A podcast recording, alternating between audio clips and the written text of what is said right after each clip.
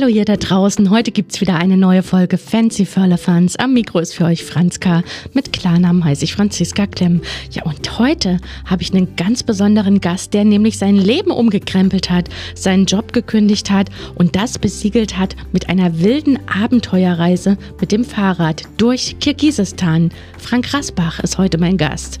Er wohnt bei mir gleich um die Ecke in der Wartburg-Region und ich kenne ihn durch eine Skireise und da hat er mir schon immer von abenteuerlichen Trips erzählt. Tja, und diese Reise, die ist eine spannende Reise zur Selbsterkenntnis. Frank Rasbach hat mich kürzlich besucht. Ihn kenne ich von einer Skireise.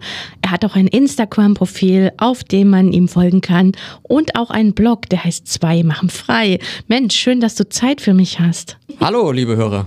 Du kommst ja aus der Region, woher genau? Äh, ich komme aus Barchfeld, das ist in der Nähe von Bad Salzung. Ich denke, das äh, wissen viele. Genau. Zwei machen frei. Du bist aber alleine. Ähm, trotzdem würde ich zuerst gerne wissen, wer sind denn zwei und warum macht ihr frei?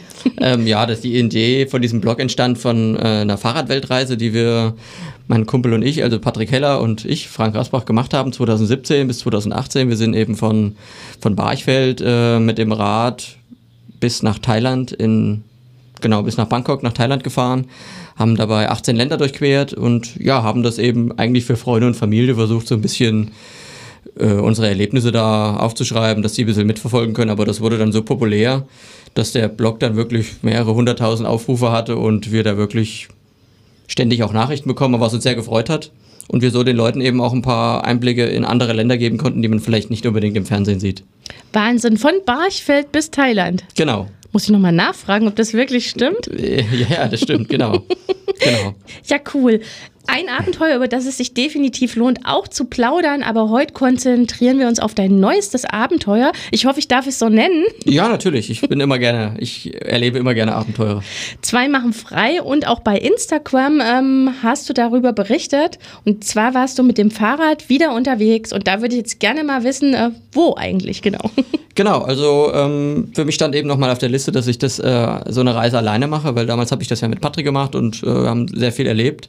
Für mich stand das aber nochmal auf dem Plan, so eine Reise eben auch alleine zu machen und da mal so sehe, wie ich damit äh, ja in der Natur so zurechtkomme. Und ähm, diesmal war ich in Kirgisistan. Das Land haben wir damals schon besucht und ich habe diesmal noch ein paar andere Orte besucht, die wir damals nicht ge geschafft haben, weil wir eben ja eigentlich auf der Durchreise waren, sagen wir mal so. Genau. Kirgisistan oder Kirgisien, ist es richtig? Ja, ich glaube, man kann beides sagen, aber ich denke, offiziell ist Kirgisistan. Hm. Jetzt denken sich bestimmt einige, ah, das kenne ich, das habe ich gehört, aber wo genau ist das? Ja, es liegt in Zentralasien zwischen Kasachstan, China, Tadschikistan und Usbekistan. Und hat früher mal zur UdSSR gehört? Genau, genau. War eigentlich, wenn man so sieht, so diese Randregion äh, im, im sag ich mal, Richtung China und Indien. Also Pakistan, eigentlich schon eine ganz, ganz andere Ecke. Ja, genau, natürlich. Weit weg von zu Hause natürlich, dass man eben auch mal diesem ganzen Alltag, Alltagsstress, sage ich mal, den wir uns so machen, entfliehen kann und mal abschaltet. Du hast es schon so ein bisschen angedeutet, trotzdem möchte ich da nochmal genauer nachhaken. Warum ist diese Idee entsprungen, das zu machen? Ähm, zum einen ist es für mich eben wichtig, dass ich eben immer wieder mal Abenteuer erlebe, auch mal eben aus meinem gewohnten Umfeld heraustrete. Das habe ich eben über die letzten Jahre über mich selber gelernt und ähm, da ich jetzt eben meinen Job äh, gekündigt habe und mich eben jetzt äh, in eine Selbstständigkeit begeben möchte, war das für mich nochmal so ein, sag ich mal, ein Cut wirklich von dem, von dem alten Leben zu diesem neuen, sag ich mal, zu dem neuen Lebensabschnitt hin, dass ich dort nochmal wirklich in mich gehe, nochmal schaue, was äh, was ich äh, schon vorangetrieben habe, ist das gut, was kann ich noch ändern und dass man einfach nochmal zu sich kommt. Ja, dass man nicht von einem, von einem Ding ins nächste steigt und, und dann irgendwann später merkt, uh, ich hätte doch einfach noch ein bisschen länger nachdenken sollen. Und diese Zeit habe ich mir eben genommen, weil ich das damals auf unserer Weltreise schon gemerkt habe und auch von vielen anderen gelernt habe, die das so praktizieren, dass sie sich immer mal wieder, wenn möglich, alle paar Jahre so eine Auszeit nehmen, um mal zu reflektieren, wo stehe ich im Leben, das, was ich tue, ist das, was ich wirklich will? Genau. Da springt mir spontan der Gedanke in den Kopf, ähm, Martin Luther und die Bibel und die Übersetzung, das ist ja gerade das große Jahresthema hier, hm. 500 Jahre Übersetzung der Bibel. Ist, ist diese Erfahrung auch so eine Art Übersetzung äh, von einem Lebensabschnitt in den anderen? Ja, natürlich. Man, äh, es ist ja das, äh, unser Leben ist ja immer permanent in Veränderung, auch wenn wir das vielleicht nicht immer wahrhaben wollen. Ähm, aber das braucht ja dann auch dem, was ich jetzt vorhabe, ein anderes Mindset. Du bist ja dann nicht mehr angestellt und sondern gehören ja noch viele andere Aspekte hinzu und deswegen ähm, ja, genau, das eben auch nochmal diese, diese Nuancen rauszufinden, okay, wo habe ich selber vielleicht noch innerlich Blockaden, die ich dann mit jemandem nochmal zusammen aufarbeiten kann, Na, wo ich sehe, okay, da könnte es noch Schwierigkeiten geben.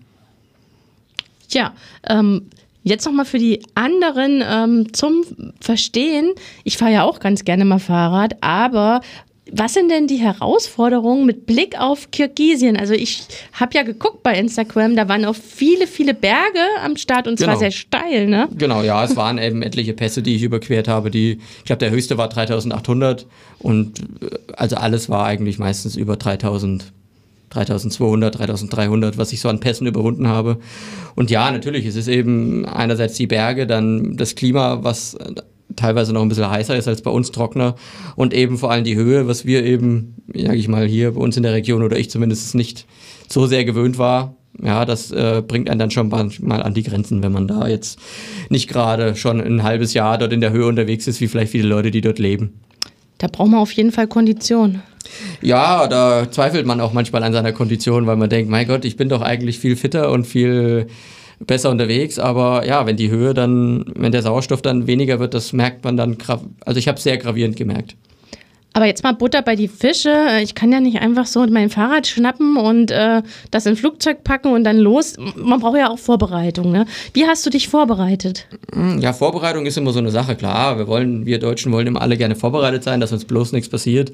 Im Grunde genommen braucht man keine Vorbereitung. Man braucht einfach nur ja, ich will dahin und dann mache ich das. Klar, natürlich muss man Flug buchen und ähm, ja, das mit dem Fahrrad ist, äh, da haben viele, glaube ich, immer eine Herausforderung. Das sehen das ein bisschen schwierig. Habe ich auch immer gemacht, aber bis ich es dann ein paar Mal gemacht habe und bis jetzt keine Probleme hatte. Man braucht eben eine Fahrradkiste, muss das eben anmelden bei der Airline. Bei manchen Airlines kostet es nichts, bei manchen äh, kostet es was, kommt natürlich darauf an, wo man hinfliegt, ähm, ist aber generell recht un, naja, unkompliziert. Es ist einfach. äh, die Schwierigkeiten passieren dann manchmal am Schalter oder am Flughafen, wenn dann. Aber ansonsten natürlich trainieren?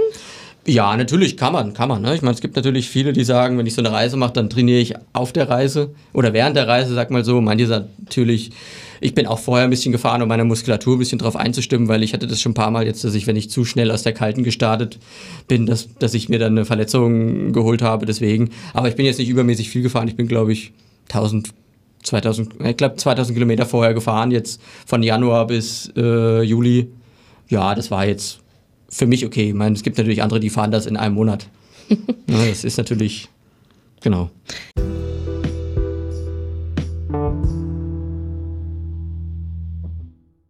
Ja, dann ging's los. Wo bist du gestartet? Ähm, also ich bin ja erstmal von Frankfurt nach Bischkek geflogen, in die Hauptstadt von Kirgisistan.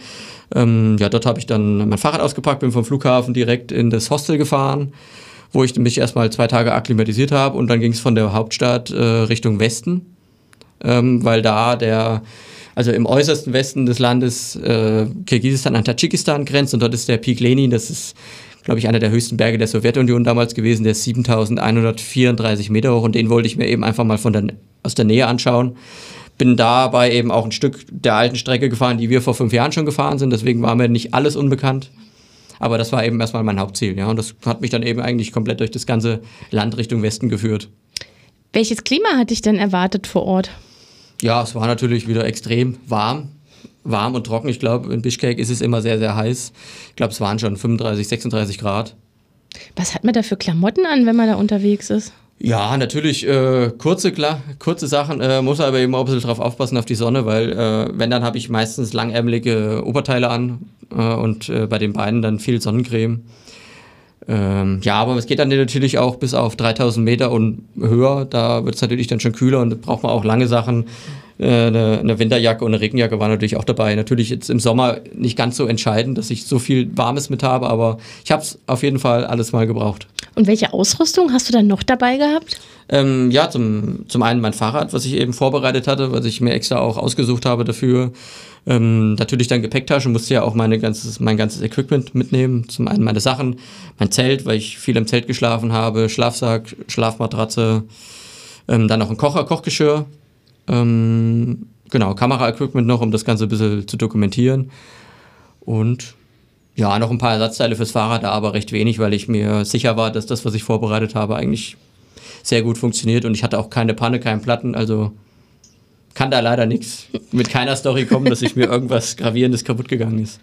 Tja, und hattest du die Route vorher schon im Kopf oder war das dann teilweise vor Ort? Hast du da situativ entschieden, wo es lang geht? Situativ. Also das ist, haben wir damals schon auf unserer Weltreise damals doch so gemacht. Da war zwar am Anfang haben wir das so gemacht, dass wir die erste Woche komplett durchgeplant haben. Das haben wir dann ganz schnell bei Haufen geworfen, weil ja einfach losfahren, ungefähr wissen, wo man hin will und dann findet man schon seinen Weg.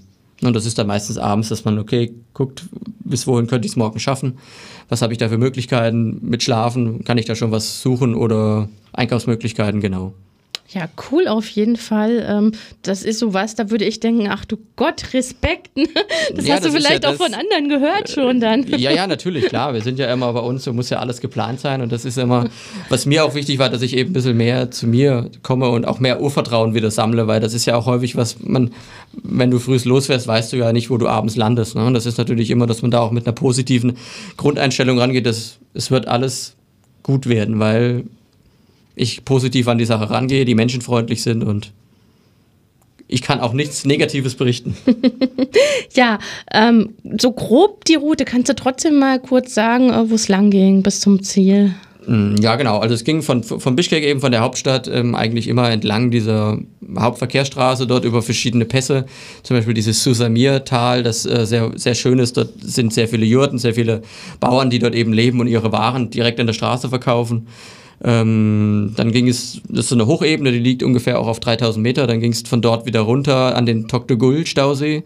Das wird dort genutzt, eben, da ist ein, der Narin-Fluss aufgestaut. Dort sind drei Kraftwerke reingeschaltet, wo eigentlich fast, ich glaube, 75 Prozent des Stroms für Kirgisistan erzeugt wird.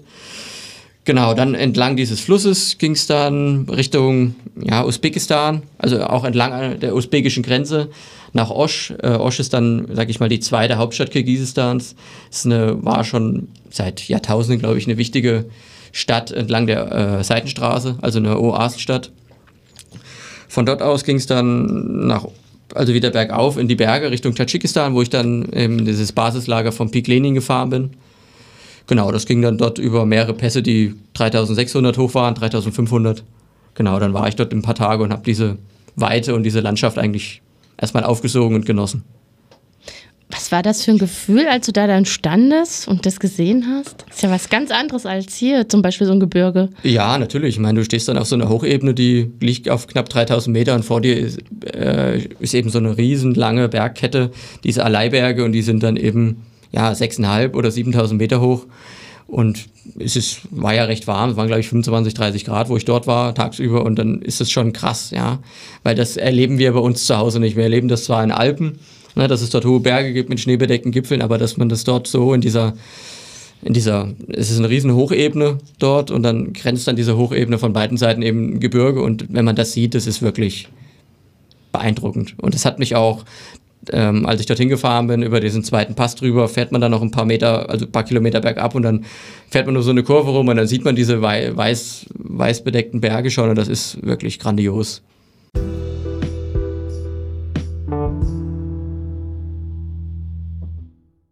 Gespräch ist Franziska Klemm mit Frank Rasbach. Er war mit dem Fahrrad in Kirgisien unterwegs. Ein Abenteuer der besonderen Art.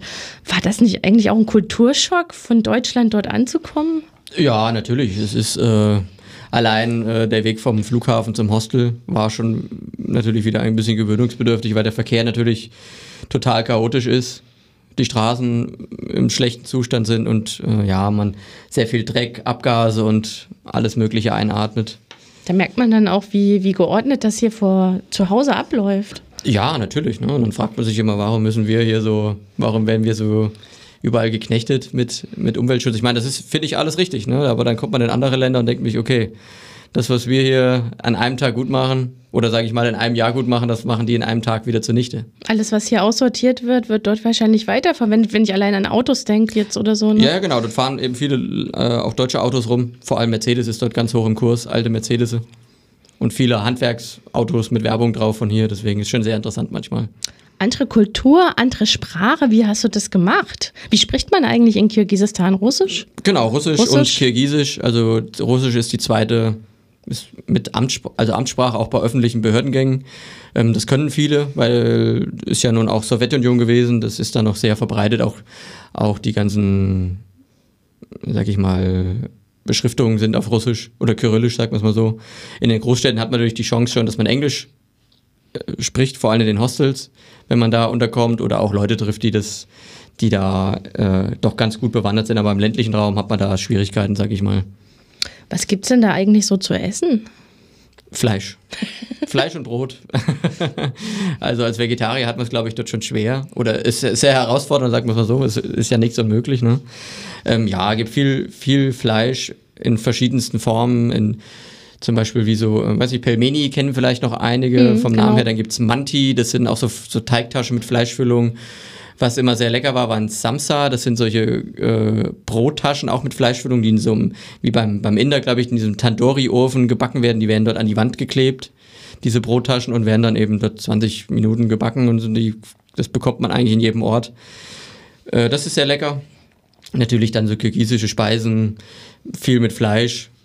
Äh, vom Pferdefleisch, Hammelfleisch, Ziegenfleisch, Lammfleisch. Also alle möglichen Variationen. Das klingt sehr fleischlastig auf jeden Fall. Ja, das essen die frühs auch schon. ja, also ich, wow.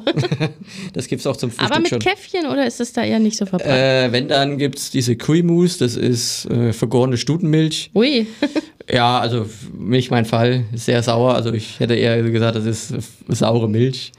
Ähm, dann gibt es noch Jama, das ist so fermentiertes äh, Weizengetränk, da wird Weizen geröstet, war auch nicht mein Fall. Oder dann eben Tee, Schwarztee vor allen Dingen. Hm. Der Und meist sehr stark ist. So. Hast du auch mal so alkoholische Getränke vor Ort gekostet? Ähm, ja, da gibt es natürlich äh, Wodka, was eben so in diesen russischsprachigen ah, ja. okay. Ländern viel verbreitetes Bier gibt es natürlich auch dort. Ähm, aber war jetzt nicht so das, wo ich mhm. auch meinen Fokus drauf lege. Ja, genau, du wolltest ja Fahrrad fahren. Ähm, genau. Was waren so die größten Herausforderungen beim Unterwegssein für dich? Mm, ja, also was am herausforderndsten war, war natürlich die Höhe, gerade am Anfang. Ne? Man kommt ja hier, Thüringen, wo ich jetzt lebe, glaube ich 250 Meter über Null und dann kommst du dort auf über 3000 Meter. Das war dann am Anfang schon wieder so von 0 auf 100 und da muss der Körper erstmal, ja, ziemlich mit klarkommen. Ähm, das war am Anfang erstmal die größte Herausforderung, natürlich eben auch mit dem Essen weil ich hatte dann, glaube ich, am dritten oder vierten Fahrtag schon, musste ich schon mal ein paar Tag Pause einlegen, weil ich mir dann eben den Magen verdorben hatte, weil ich wahrscheinlich in einem ja, Restaurant gegessen habe, wo das Essen jetzt nicht so frisch war, weil es in einem kleinen Ort war. Ja, das sind so Herausforderungen, glaube ich, die viele dort treffen, gerade mit dem Essen. Genau. Und äh, sportlich? Also beim Fahrradfahren, das war easy. Ja, das, da hatte ich mich ja ganz, ich sage ich mal, mein Körper schon ein bisschen darauf vorbereitet. Und da hatte ich jetzt auch keine Probleme, keine Wehwehchen und habe das eben auch, äh, ja, wie sage ich, mit dem, mit dem Ohr auf meinen Körper äh, angegangen, dass ich jetzt sage, nicht, ich muss jetzt hier wieder, was weiß ich, gibt ja Leute, die fahren dann 300 Kilometer am Tag, das schaffe ich gar nicht, will ich auch gar nicht, weil dann fehlt mir auch so ein bisschen der Genuss ne, und das, das Erleben mit den Menschen mal in Kontakt zu kommen und eben auch die Landschaft einfach mal, wenn ich sage, ich möchte jetzt hier eine halbe Stunde sitzen, dann möchte ich das eben auch machen, ohne jetzt schlechtes Gewissen zu haben. Du hast ja sogar berichtet von unterwegs, ähm, bei Instagram auch, ich glaube beim, beim Blog hast du auch geschrieben. Genau. Wie hast du das überhaupt hinbekommen unterwegs? Auch ja, mit also Fotos ich, und Videos sogar. Ja, ne? das, äh, das mit dem Fotos ist eben alles unterwegs, ne? so spontan. Ich sage, okay, jetzt sehe ich was, dann habe ich da ein Bild gemacht.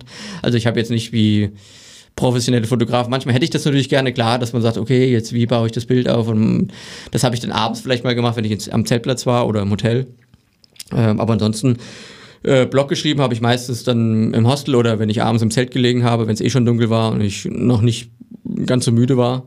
Aber das äh, sagen mir viele, dass das ja aufwendig ist, ist es auch, aber mir macht es Spaß, weil ich eben den Leuten dann eben auch nochmal vielleicht einen detaillierteren Einblick als bei Instagram präsentieren kann mit dem, was ich schreibe, ähm, dass da vielleicht nochmal mehr Emotionen rüberkommen. Na, weil Instagram habe ich so, habe ich ja vorhin schon zu dir gesagt, eben auch noch nie so genutzt dafür. Das war jetzt das erste Mal, um mich auch mal aus meiner Komfortzone zu bewegen und ich denke, das hat gut funktioniert. Also ich habe zumindest sehr viel positives Feedback bekommen, das hat mich sehr gefreut, dass ich den Leuten da wenig die Augen öffnen konnte, dass es auch andere Länder gibt und andere Arten zu reisen. Wo findet man dich bei Instagram? Äh, unter Frank Rasbach. Super. Äh, kann man ja auch die Reise nochmal so ein bisschen nachverfolgen Genau. und äh, den Blog, äh, die Adresse. äh, zweimachenfrei.com. Einfach, äh, wie man es spricht, ausschreiben. Du hast Genau. schon erwähnt, ja, äh, im Hostel, das war eine Möglichkeit zu übernachten. Dann hattest du dein Zelt dabei. Äh, wo hast du überall übernachtet und wie? Mm, Also Zelten, eigentlich kann man das überall. Meine, was, war, was wir damals auch auf unserer Reise schon gelernt haben, ähm, entweder du zeltest dort, wo dich jeder sieht oder wo dich keiner sieht. Ähm, das ist immer so eine Regel, die ich dann auch immer verfolgt habe, aber meistens war es auch so in Kirgisistan, die Leute sind sehr freundlich und sehr hilfsbereit. Die kommen dann auch zu einem und fragen, ob alles okay ist, ob man noch irgendwas braucht oder setzen sich dann auch mal zehn Minuten zu einem, auch wenn das manchmal ein bisschen schräg ist, aber ja, aber dann suche ich mir einfach einen Platz, meistens am Wasser, dass ich mich eben auch waschen kann, weil wenn man den ganzen Tag Fahrrad fährt, dann ist natürlich bei der Wärme dort auch sehr viel Schweiß und auch eben viel Dreck von der Straße, den man so aufsammelt und das möchte man doch dann gerne mal von sich waschen.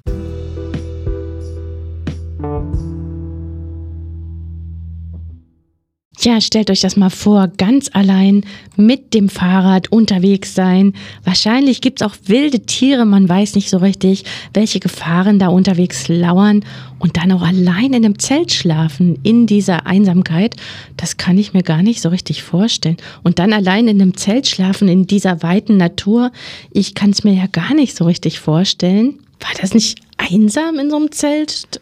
Es war ja schon in der Wildnis, kann man sagen. Genau, nee, also ich muss sagen, ähm, deswegen habe ich es ja auch gemacht, um das mal für mich selber zu erleben. Ähm, ich hatte eigentlich am Anfang Einsamkeit, wo ich im Hotel und im Hostel war, weil wenn ich war dann teilweise in Hotels, wo ich ganz alleine war, das war dann ein bisschen, ja, teilweise ein bisschen schräg für mich und ein bisschen spooky. Aber draußen in der Natur hatte ich das eigentlich zu keinster, also an keinem Zeitpunkt.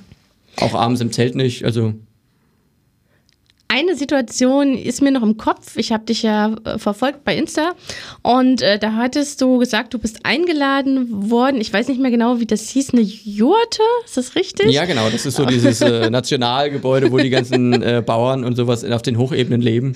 Genau. Und da hätte es brenzlig werden können. Dann bist du äh, zur guten Nacht eingeladen worden. Ja, genau. Ich hatte eben war auf Zeltplatzsuche und hatte dann mir irgendwann gesagt, okay, hier, das könnte passen. War, sage ich mal, schon ein bisschen weiter entfernt von zwei Ortschaften. Und ja, war, dann, war ich da mittendrin, so mein Zelt aufzubauen. Und dann kam dann so ein junger Mann mit dem Auto angefahren. Ich dachte schon, oh, okay, äh, was möchte der jetzt von mir? Weil der sah ein bisschen so aufgebracht aus und hatte mir dann klar gemacht, ähm, dass dort nachts Wölfe unterwegs waren, weil die dort eben auch ihre Ziegen und ihre Tiere draußen unterwegs haben. Und ähm, ja, ich war ein bisschen skeptisch, weil ich hatte mich mit dem Thema sehr viel vorher schon befasst. Ne? Und normalerweise sollte es nicht in dieser Region, sage ich mal, Wölfe geben. Ich dachte aber, okay, er wird es besser wissen, er wird dort leben und er hat mich dann eben zu, zu sich eingeladen in seine Jurte auf sein, auf sein Grundstück, was eben mit so einem riesen Zaun und einer riesen Sandsteinmauer da geschützt war, wo seine Ziegen auch waren und dann Genau, dann hat er mich dort eingeladen, hat mich da, hat mir da alles gezeigt in der Jurte, mein Bett schon vorbereitet. Er musste dann abends noch seine Ziegen vom Berg holen. Ja, währenddessen kam dann noch, glaube ich, sein Vater wurde dann noch einquartiert, der ziemlich betrunken war und ich dachte mir schon, okay, was passiert jetzt? Der hat mich dann die ganze Zeit so von der Seite voll, ge, voll genölt, sagen wir es mal so. Hat sich dann aber im Nachhinein raus, dass es sein Vater war, den wir dann noch nach Hause gefahren haben und dann haben wir dann, ja, friedlich in der Jurte geschlafen. Und äh, war eine nette Geste von ihm auf jeden Fall, ja, und bin ihm da dankbar für. Es ist Wahnsinn, diese Gastfreundschaft, wildfremde Menschen. Ähm, ich ich finde das so beeindruckend einfach auch. Ja, ne? weil man Ist das ja bei uns nicht kennt. Ne? Ich ja. meine, das ist ja, ich hatte auch eine Situation, wo ich auf einem Grundstück gezeltet habe, wo ich dachte, okay, komm, ich habe jetzt Hunger, ich muss was essen. Dachte, da wohnt keiner mehr und dann habe ich mich da einfach niedergelassen und wollte da auch zelten und dann ja, hat es dann abends äh, ziemlich stark angefangen zu regnen und zu gewittern und dann haben die mich sogar noch aufgenommen. Und ich durfte bei denen in der Wohnstube schlafen. So, dann ist die Frage, wie sieht es bei uns in Deutschland aus, wenn jemand auf dein Grundstück kommt, äh, breitet sich da aus und dann am Ende lädst du ihn noch ein, um bei dir im Haus zu schlafen, würde wahrscheinlich selten passieren. Dazu, ja. weil man ja hier aufpassen muss mit Zelten, da kann man ja auch mal wirklich einen Strafzettel kriegen. Das ja, ist ja, ja genau. anders ist, als. Genau, woanders. bei uns ist ja dann alles ein bisschen strenger und strikter geregelt. Thema Autos. Ja. Du hast schon erwähnt, dass es da ziemlich viele alte, klapprige Autos gibt, dass die Straßen auch nicht so gut sind. Ähm, ich habe noch den Begriff Waschbrett äh, im Kopf. Ja, genau. Und ähm, du bist aber auch mal im Auto mitgenommen worden. Genau. Was genau, gab es also da ich, vielleicht für Ja, das ist natürlich, äh, ich glaube, da kann man ein ganzes Buch über diese Autofahrt schreiben. Ähm, ja, es ging darum, ähm, ich wollte, musste wieder zurück in die, oder ich wollte zurück in die Hauptstadt, weil ich äh, im Nordosten des Landes mir noch was anschauen wollte. Und ich wollte eben nicht den gleichen Weg zurückfahren und hatte dann eben die Idee, okay, es fahren ja viele Busse ähm, oder LKWs, vielleicht könnt ihr mich mitnehmen. Habe es erst per Anhalter versucht. Das hat nicht funktioniert, trotz sogar, dass die Polizei mir geholfen hat und LKWs rausgewunken hat. Die waren da nicht so begeistert, dass sie mich jetzt mitnehmen sollen. Und dann bin ich zurück in die Hauptstadt, nach, also in diese zweite Hauptstadt nach Osch gefahren, auf so einem Bazar. Und dort gab es eben viele so eine Art Sprinter, die dann eben auch Waren von Westen nach Osten durch das Land transportieren. Und dort habe ich eben mir einen Platz gekauft, sagen wir mal so und ähm, begann schon sehr abenteuerlich, dass sie am Ende den ganzen Laden, ach, den ganzen, den ganzen Sprinter vollgeladen haben mit Obst und mein Fahrrad sollte dann mit meinen Taschen hinten an den Sprinter dran gebunden werden, wo ich sage, Leute, das geht nicht, weil ich möchte das Fahrrad gerne drin haben, weil ich weiß, wie die dort fahren und wie die Straßen sind. Ja, dann musste da noch einiges umgeräumt werden. Am Ende habe ich dann das geschafft, dass das Fahrrad hinter mir direkt, also hinter dem Fahrer platziert war mit meinen Taschen. Ja, und dann sind wir dann eben irgendwann losgefahren. Die haben mir dann signalisiert, die Fahrt wird ein wenig länger dauern. Am Ende hat sie dann 14 Stunden gedauert für 600 Kilometer knapp. Ja, es ging dann komplett durch die Nacht, was mir im Nachhinein jeder äh, gesagt hat, dass man das nicht macht, weil das viel zu gefährlich ist und ich weiß auch jetzt warum. Genau, dann haben wir irgendwann noch angehalten und noch sieben Leute eingeladen, die wow. dann in dem Sprinter über der, also unter dem Sprinter war noch so eine kleine Liegefläche eingebaut, so einen halben Meter unter der Decke und dort haben dann sieben Leute geschlafen diese 14 Stunden lang in der Hitze und das war schon sehr schräg für mich. Also du saßt aber vorne. Ja, ja, ich habe auch kein Auge zugemacht, weil ich diese Fahrkünste des, des Fahrers, den wir da hatten, der war wirklich, äh, also man möchte meinen, vielleicht ist er in zwei Jahren in der Formel 1 unterwegs, aber ich glaube eher nicht. Ja, wir sind dann teilweise zu viert nebeneinander auf der Straße gefahren mit Gegenverkehr und über rote Ampeln drüber. Also alles, was man so bei uns an Regeln kennt, wurde dort über Bord geworfen und wir sind eigentlich durchschnittlich 120, 140 auch durch Ortschaften, innerorts wie outerorts gefahren. Wow. Ja, das war wie Playstation, also wie Autorennen auf der Playstation war das. Du hast ja schon erwähnt, wir lieben Deutschen, wir lieben Regeln, wir haben äh, für alles eine Vorschrift. Ne? Äh, es ist auch komisch, wenn mal jemand die bricht und man steht dabei, da fühlt man sich gleich auch so ein bisschen komisch. Wie war das denn für dich, dich auf diese Fahrt einzulassen? Ja, im Grunde genommen wusste ich, okay, ähm, ich kann es natürlich auch anders machen. Ich hatte ein paar getroffen aus Spanien, die haben sich ein Taxi organisiert, das hatte, glaube ich, 400 Euro gekostet, umgerechnet. Äh, da war ich aber nicht ganz bereit, das zu bezahlen, weil ich denke, das da werden mir einige Erfahrungen mit, den, mit Land und Leuten durch die Lappen gehen. Ja, das ist natürlich dann einiges um einiges krasser wurde, das wusste ich dann auch nicht. Ich habe dann, glaube ich, 20 oder 25 Euro, glaube ich, bezahlt für die Fahrt.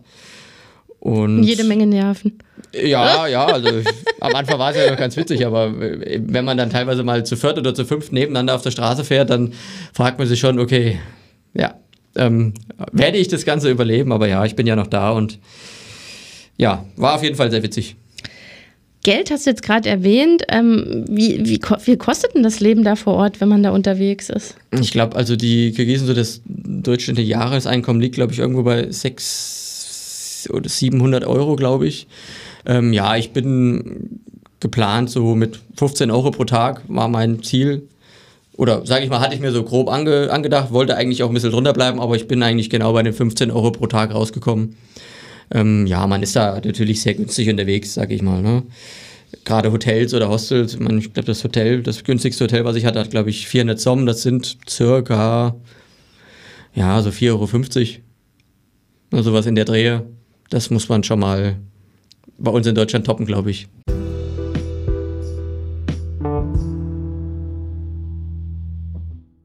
Und was mich jetzt interessiert und die Leute da draußen bestimmt auch brennend, Begegnungen mit Menschen. Da hast du so einige gehabt und äh, vielleicht kannst du da so mal ein paar spannende Sachen noch erzählen. Ja, natürlich, gerne. Also das sind, ähm, ich kann ja mal einfach chronologisch anfangen. Am, am, die spannendste Begegnung war, glaube ich, mit am Anfang gerade, am zweiten oder dritten Fahrtag, ähm, als ich auf so einer Hochebene war, kamen mir zwei Radfahrer entgegen, wo ich dachte, ah, die sind sehr gut ausgestattet, die kommen bestimmt irgendwo aus Deutschland, Österreich oder Nachbarland von uns. Und ja, sie kamen aus Deutschland. Das war äh, Walter und Gabi, ein Geschwisterpaar. Walter ist 74 und Gabi ist 64. Und äh, da war ich erstmal baff, wo, wo ich sie beide gesehen habe, wo sie mir dann ihr Alter verraten haben.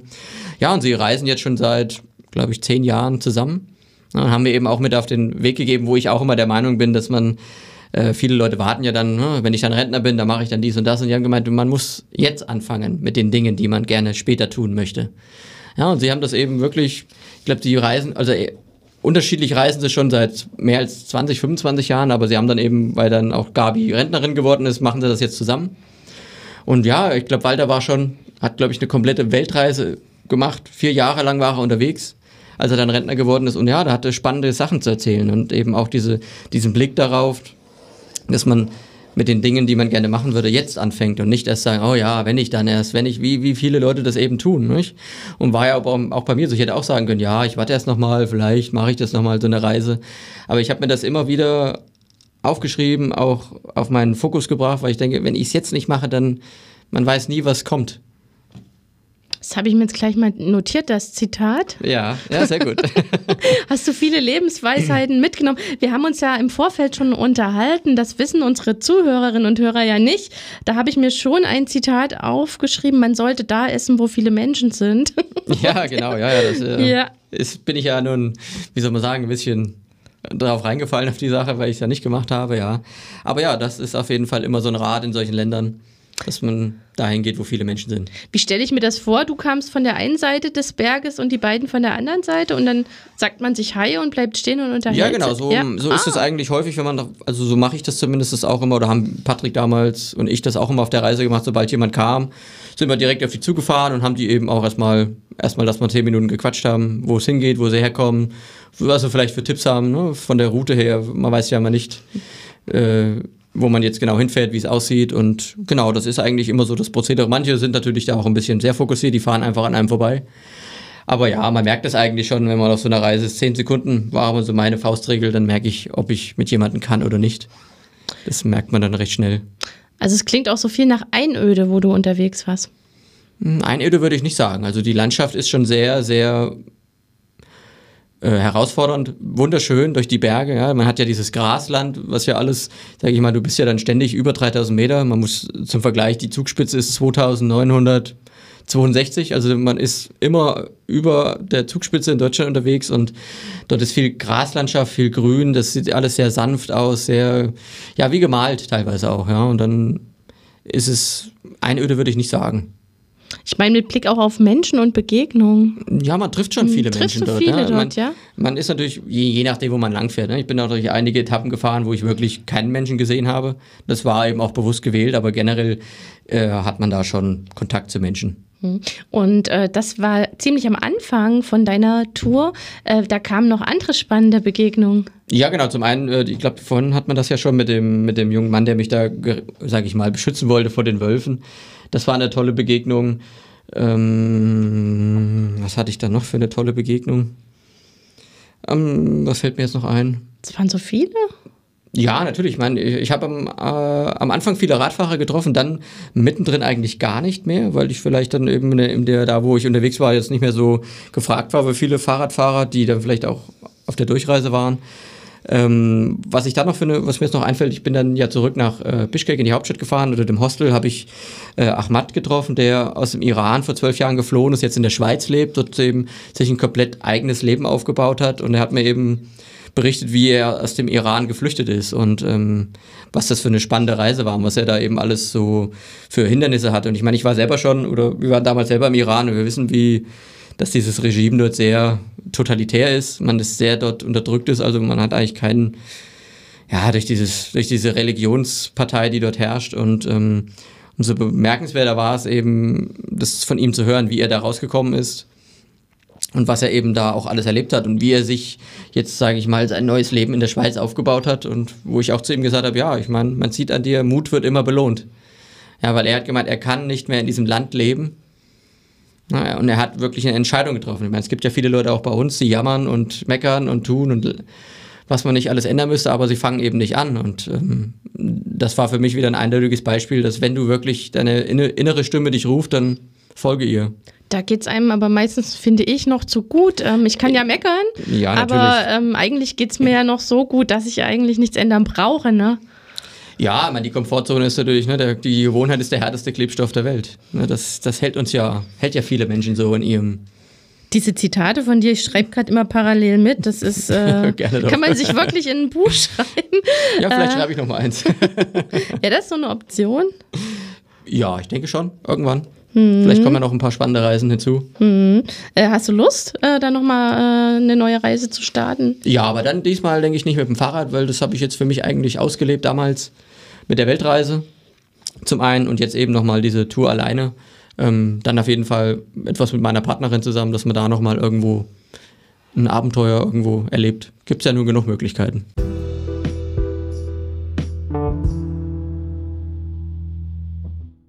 Abenteuer gibt es ja theoretisch auch vor der Haustür. Das ist richtig. Das ist richtig. Da plädiere ich auch immer dafür, ja. Sonst wäre es ja traurig, wenn ich vielleicht so lange warte, warten genau. muss oder arbeiten muss oder so wenig Urlaub habe, genau. dass ich mir nicht so ein großes Abenteuer äh, einplanen kann, aber so ein kleines passt vielleicht dann. das ne? ist ja auch manchmal schon das, was reicht, ja. Man muss genau. ja nicht genau. immer erst ein Jahr durch die Welt reisen. Man, das ist immer empfehlenswert, aber ja, natürlich kann das auch nicht jeder. Mhm. Zelten könnte ich ja auch hier irgendwo in der Einöde zum Beispiel. Genau, genau. Oder bivakieren, um mal korrekt zu bleiben. Ja, genau. Nach den Regeln, die es hier gibt. Gefahren, du hast schon gesagt, äh, das war nicht einsam, das äh, mit den Wölfen, das war vielleicht mal so ein bisschen. Ja, äh, ob das dann auch wirklich äh, so gefährlich gewesen wäre, weil ich habe dann noch, äh, als ich dann weitergefahren bin, war ich in so einem Gasthaus. Der Besitzer dort konnte sehr gut Englisch, weil, weil er sehr viele internationale Kunden hat und er hat mir auch gesagt, dass das eigentlich, dass er in den letzten zehn Jahren von keinem Vorfall gehört hat und ich denke eher, dass der nette junge Mann da zwar ja, gute Absichten hatte, mir da zu helfen, aber ich denke nicht, dass es so weit gekommen wäre. Warst du da irgendwie bewaffnet auch, dass du dich notfalls irgendwie verteidigen konntest? Nee, das ist nee. nicht mein Ziel. Also ich denke, mhm. sobald ich sowas mit habe, dann ja. kommt es auch dazu, dass ich das einsetze. Mhm. Also ich bin da eigentlich komplett äh, friedlich unterwegs friedlich. und vertraue auch auf das, auf das, auf die Menschen dort. Mhm. Und äh, also ich habe das schon rausgehört, du hast eine große Gastfreundschaft erfahren, egal in genau. welcher Ecke. Genau, ja, das war ja, ich glaube, ich weiß nicht, ob ich vorhin hatte ich das, glaube ich, kurz erzählt, wo ich da eben aus einem Grundstück gefahren bin, wollte da eigentlich nur kochen und dachte, ich zelte mir da, zelte dann dort und abends zog dann ein richtig krasses Gewitter auf. Ja, und dann haben mich diese Leute, die dort wohnen, eigentlich, ja, oder ich habe mich dann selber eingeladen, habe gesagt, ich möchte gerne drinnen schlafen, weil ich jetzt kein keine Lust hatte, ne, mein nasses Zelt dann nächsten Morgen alles wieder einzupacken. Und ja, die haben mich dann noch zum Abendbrot eingeladen und dann, ja, sowas wird es bei uns selten geben. Wenn jetzt, sag ich mal, wie eine Art Landstreicher kommt mit dem Fahrrad, dann lädt man jetzt nicht gerade so freudestrahlend, oh, jetzt komm bitte zu uns und setz dich an unseren Tisch und schlaf bei uns. Ja, das wird. Ja, aber das, das äh, darf man aber eben auch zulassen, ne? weil am Anfang, wo wir damals auf der Weltreise waren, war das auch so, dass wir da erst ein bisschen Berührungsschwierigkeiten hatten. Weil ich denke, uh, nicht, dass die jetzt irgendwas vorhaben mit uns. Man, man wächst ja auch in sowas hinein, sag ich mal. Außer vielleicht bei Festivals. Also da, da wird man eigentlich an jedem Pavillon aufgenommen. ja, das ist natürlich was anderes. das ist so ein bisschen wieder back to the basics. Wie genau. war es denn, äh, als du dann wieder zurück warst? Ich meine, von, von, der, von dem Kulturschock wieder zu uns, der nächste Ja, ich dachte, ich hatte mich sehr gefreut drauf und war dann aber, muss ich ganz ehrlich sagen, die ersten Tage waren mir doch ein bisschen bin ich irgendwie in so ein kleines Loch gefallen, weil man dann eben wieder merkt, ähm, äh, ja, man ist jetzt in Deutschland, man muss sich natürlich auch wieder um einige Dinge kümmern und äh, um einige Sachen am Laufen halten, was man ja eben diese Zeit, die ich jetzt dort in Kirgisistan war, ja, völlig einem, sag ich mal, überhaupt nicht an einen rangetragen kommt. Ne? Irgendwo diese öffentlichen Behördengänge, ähm, ja, was, was man sich eben so kümmern muss, wenn man eben bei uns im Land lebt, eben, ne? dass man so einiges am Laufen halten muss. Das hatte ich dort eben nicht und das ist dann wirklich mal sehr befreiend, wenn man das über einen längeren Zeitraum mal erleben darf, dass man einfach nur sich, sage ich mal, das Fahrrad und sich um das Essen und Schlafen kümmern muss.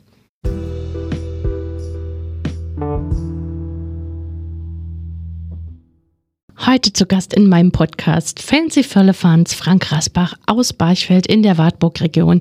Er ist mit dem Fahrrad durch Kirgisistan gefahren. 1761 Kilometer ist er geradelt und nun wieder hier am Start.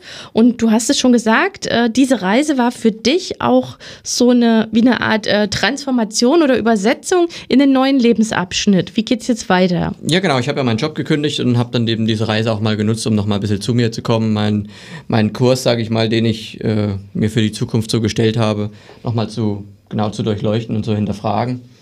Eben, ja, mich meinen Ängsten zu stellen. Und ähm, ja, für mich geht es jetzt weiter eben, dass ich mit meiner Partnerin zusammen, der Lisa Purmann, die hat eine eigene Heilpraxis in Bad Salzung, Lebensfreude pur. Und dass wir dort, äh, weil wir zusammen eine Coaching-Ausbildung gemacht haben, dass wir Menschen eben unterstützen, ihre Ziele, Träume zu verwirklichen, ihnen zu mehr Erfüllung und Zufriedenheit in ihrem Leben zu verhelfen, weil ich eben durch vor allem durch eigene Erlebnisse in den letzten zwei Jahren äh, sehr viel an mir gearbeitet habe und gemerkt habe, was, was das alles Positives in einem bewirken kann und möchte das eben auch anderen Menschen zur Verfügung stellen. Im Vorgespräch hattest du die Frage aufgeworfen, was will ich wirklich? Ja, genau. Es ist ja immer das, äh, wenn man sich mit Menschen unterhält, dann wissen sie immer eigentlich genau, was sie nicht wollen. Und wenige können dir aber klipp und klar sagen, was sie in ihrem Leben wollen. Und das ist eben das auch, was, was wir, meine Freundin und ich, ähm, den Leuten dann eben auch näher bringen wollen. Ne? Was ist dein Ziel im Leben? Was ist dein, sage ich mal, dein Nordstein? Wo, worauf ist dein Leben ausgerichtet? Was ist deine Vision? Und dass man das mit den Leuten zusammen eben erarbeitet und dann selber sieht, ja, wie sie ihre Fortschritte machen. Und das ist eben sehr, für mich sehr befriedigend, weil ich selber weiß, was es, was es bedeutet, wenn so diese Bausteine manchmal fallen und man merkt, oh, okay, so sieht es also wirklich aus. Und ne, dass man eben auch, sage ich mal, sich weiterentwickelt. Kann da so eine Auszeit oder so eine Reise, die du jetzt gemacht hast, auch ein erster Schritt sein, sowas zu wagen? Ja, natürlich. Das ist ja erstmal, man erstmal, häufig ist es ja so, in diesem ganzen, ich sage jetzt einfach mal Hamsterrad, in dem wir so viele Menschen tätig sind, dann kommt man ja selten dazu, mal anzuhalten. Weil man ja immer in Bewegung gehalten wird. Und klar, man liegt vielleicht abends im Bett und denkt sich, oh, wie soll, lang, lang soll das noch weitergehen? Ähm, und gerade das ist natürlich auch sehr hilfreich. Habe ich damals auch auf unserer Weltreise auch schon erlebt, was das mit einem macht, wenn man wirklich mal Zeit hat, über sich und sein Leben in Ruhe nachzudenken. Und manchmal braucht das eben auch mal eine Woche oder ein paar Tage, dass man erstmal in die Stille kommt mit sich selbst und das mal zulassen kann. Ich habe mir noch ein paar Zitate mitgeschrieben. Das war wirklich das Vorgespräch der Zitatsammlung. Ich habe mir jetzt äh, in unserem Gespräch auch schon vieles aufgeschrieben, äh, was ich schön fand. Also gerade eben in unserem Talk habe ich mir zwei Sachen aufgeschrieben. Ähm, man muss jetzt anfangen, die Dinge zu tun, äh, die man gerne später machen möchte. Genau, genau, ja, natürlich. Das ist so eins. Und dann, die Gewohnheit ist der härteste Kleber der Welt. Ja, naja, das ist ja das, ne, das wir werden ja viel durch unser Unterbewusstsein gesteuert und das ist so sehr verankert, das kostet uns keine Energie. Ich meine, das ist ja auch, ist ja auch wichtig, dass wir das haben. Ne? Wenn, wenn wir jeden Tag alles neu lernen müssten, dann würden wir jetzt nicht hier sitzen. Dann würden wir wahrscheinlich immer noch beim Frühstücken sein. Mhm. Also äh, was Sinnhaftes tun, äh, dem, was man tut, Sinn geben oder für sich selbst den Sinn finden. Dabei hilfst du den Leuten. Genau, genau, dass man eben, ja, viele Leute, zum Beispiel, gibt ja, gibt ja zum Beispiel bei Frauen ein gutes Beispiel, die, die geraten immer wieder an dieselben Männer, die ihnen immer wieder diese gleichen schlechten Gefühle ähm, bescheren und ähm, sie möchten aber doch gerne etwas ganz anderes und häufig liegt dann die Ursache im Unterbewusstsein, dass sie eben die falschen Signale aussenden, weil Unterbewusstsein bekommen wir ja bewusst nicht mit. Na, das steuert uns zu 95 Prozent den ganzen Tag über und dass man dort eben ansetzt und den Leuten aufzeigt, was ist es, wo kommt es her und wir verändern das dann wieder, dass wir ähm, den Leuten eben ja einen neuen Lebensweg auch mit ihnen erarbeiten. Da fällt mir dieses Buch eine Anleitung zum Unglücklichsein, ja. was, was ich wirklich ausstrahle, äh, äh, was, äh, was auf die Leute projiziert wird, was, dass dann die Leute das wirklich von mir glauben, obwohl ich nie äh, dahin wollte. Ne? Naja, natürlich, ja. Ich meine, die Welt ist ein Spiegel, ne? deswegen. Mhm. Du hast noch so was Schönes gesagt. Ähm, wir laden uns mit Dingen auf in unserem Leben, ähm, wie einen Zug, den wir vollpacken. Das fand ich so ein schönes sprachliches Bild. Vielleicht kannst du dazu noch mal was sagen. Ja, das ist ja mein, häufig, man kennt das ja vielleicht von Erwachsenen oder die dann Midlife-Crisis sind, dann so Frauen mit 50, dann sie nochmal ihr ganzes Leben über den Haufen werfen. Und es ist ja dann so, irgendwann merkt man vielleicht, okay, das, was ich hier so alles mir angeschafft habe, das ist ja alles schön, aber irgendwie so richtig glücklich macht mich das nicht. Und das habe ich so erklärt, dass es eben ne, wie so ein riesengroßer Güterzug ist, den man immer weiter belädt. Und natürlich, ich meine, wenn der 50 Jahre lang beladen wurde, dann ist es natürlich nicht so einfach, den auf einmal anzuhalten und jetzt ihn in eine andere Richtung zu lenken.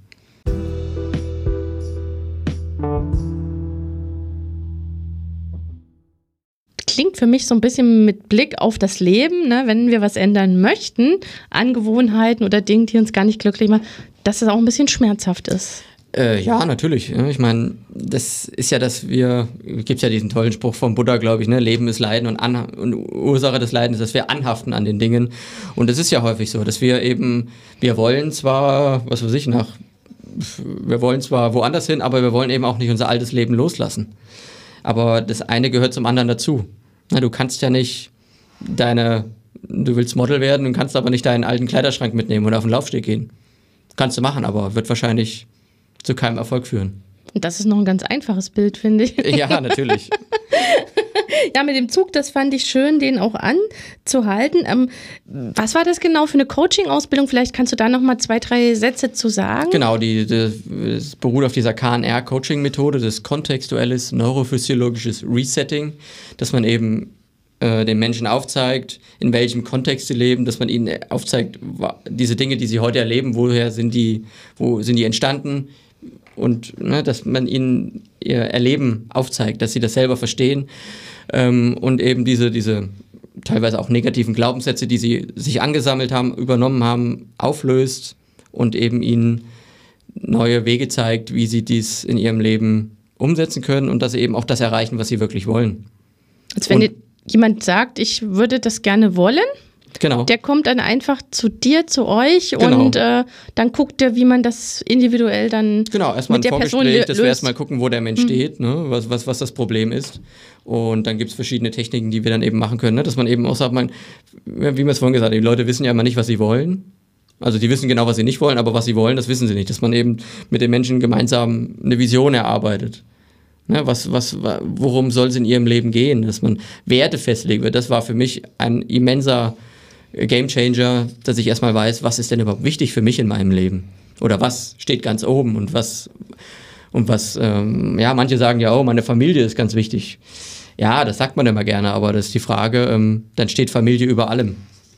Dann, dann tue ich auch etwas, was mir keinen Spaß macht oder äh, verletze mich, was weiß ich, lass mich verletzen, nur dass die Familie heile bleibt. Das ist immer die Frage, ob ich das wirklich will oder ob das nur die Gesellschaft will von mir. Es gibt ja auch Werte, die sich äh, einander, äh, die gegeneinander stehen, obwohl man beide irgendwie vertreten könnte. Genau. Deswegen gab es und gibt es aktuell ja auch ganz oft Knatsch und Meinungsverschiedenheiten, weil bestimmte Werte, was weiß ich, wie Sicherheit oder Freiheit, habe ich jetzt nur mal so rausgegriffen, ja. ohne einen bestimmten Bezug.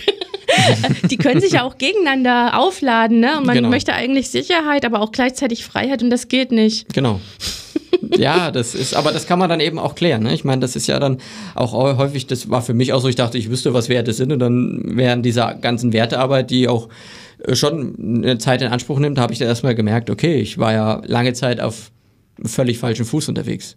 Es gibt ja auch Werte, zum Beispiel Leistung ist ja trotzdem auch ein Wert und die sind ganz oft negativ besetzt, hm. obwohl äh, Leistung ja auch was Positives sein kann. Genau. Man muss nicht immer von der Industrie oder Produktion ausgehen. Ne? Genau. Und trotzdem drückt Leistung und unterdrückt manchmal. Ja, viele empfinden vielleicht, wenn sie das Wort hören, Druck. Ja, eben. Ja. Genau. Ja, richtig spannendes Thema. Also wer mehr wissen möchte oder sich auch mal schlau machen möchte, äh, wo kann man da Infos finden zu euch? Äh, zum einen sind wir eben, meine Freundin und ich, bei Instagram unterwegs. Zum einen Frank Rasbach und äh, Heilpraktikerin Lisa Purmann oder Lebensfreude pur. Und dann haben wir noch eine Webseite, die ist www.lebensfreude-pur, pur mit doppelr.de. Achso. Ja, wo findet man euch denn in Bad Salzungen? Uns findet man in der Albert-Schweitzer Straße 30 in Bad Salzungen. Das ist ein Gebäudekomplex. Und da sind viele Ärzte und, glaube ich, eine Apotheke mit drin. Genau. Ganz, ganz lieben Dank, dass du heute von deinem Abenteuer berichtet hast. Sag doch noch mal kurz, wo man das noch mal nachlesen und nachgucken kann. Es gibt ja viele Fotos und Videos auch. Genau, also zum einen auf Instagram habe ich viel gepostet, ähm, auf Stories und zum einen auf unserem Blog, also zweimachenfrei.com. Einfach ausgeschrieben. Nochmal abschließend dein Fazit, was hast du aus der Reise mitgenommen? Ja, für mich war es immens wichtig, wieder viel Urvertrauen zu tanken, dass, ne, dass ich eben in einer fremden Umwelt, sage ich mal, sehr gut zurechtkomme, dass ich mich meinen Ängsten gestellt habe. Weil doch am Anfang war ich auch ein bisschen skeptisch, okay, ich alleine im Zelt, draußen, geht es gut. Da gab es gar keine Probleme und dass ich eben, ja, mir die Zeit für mich selber genommen habe, nochmal das zu reflektieren, was ich vorhabe und viele neue Impulse für mich eben auch gewonnen habe.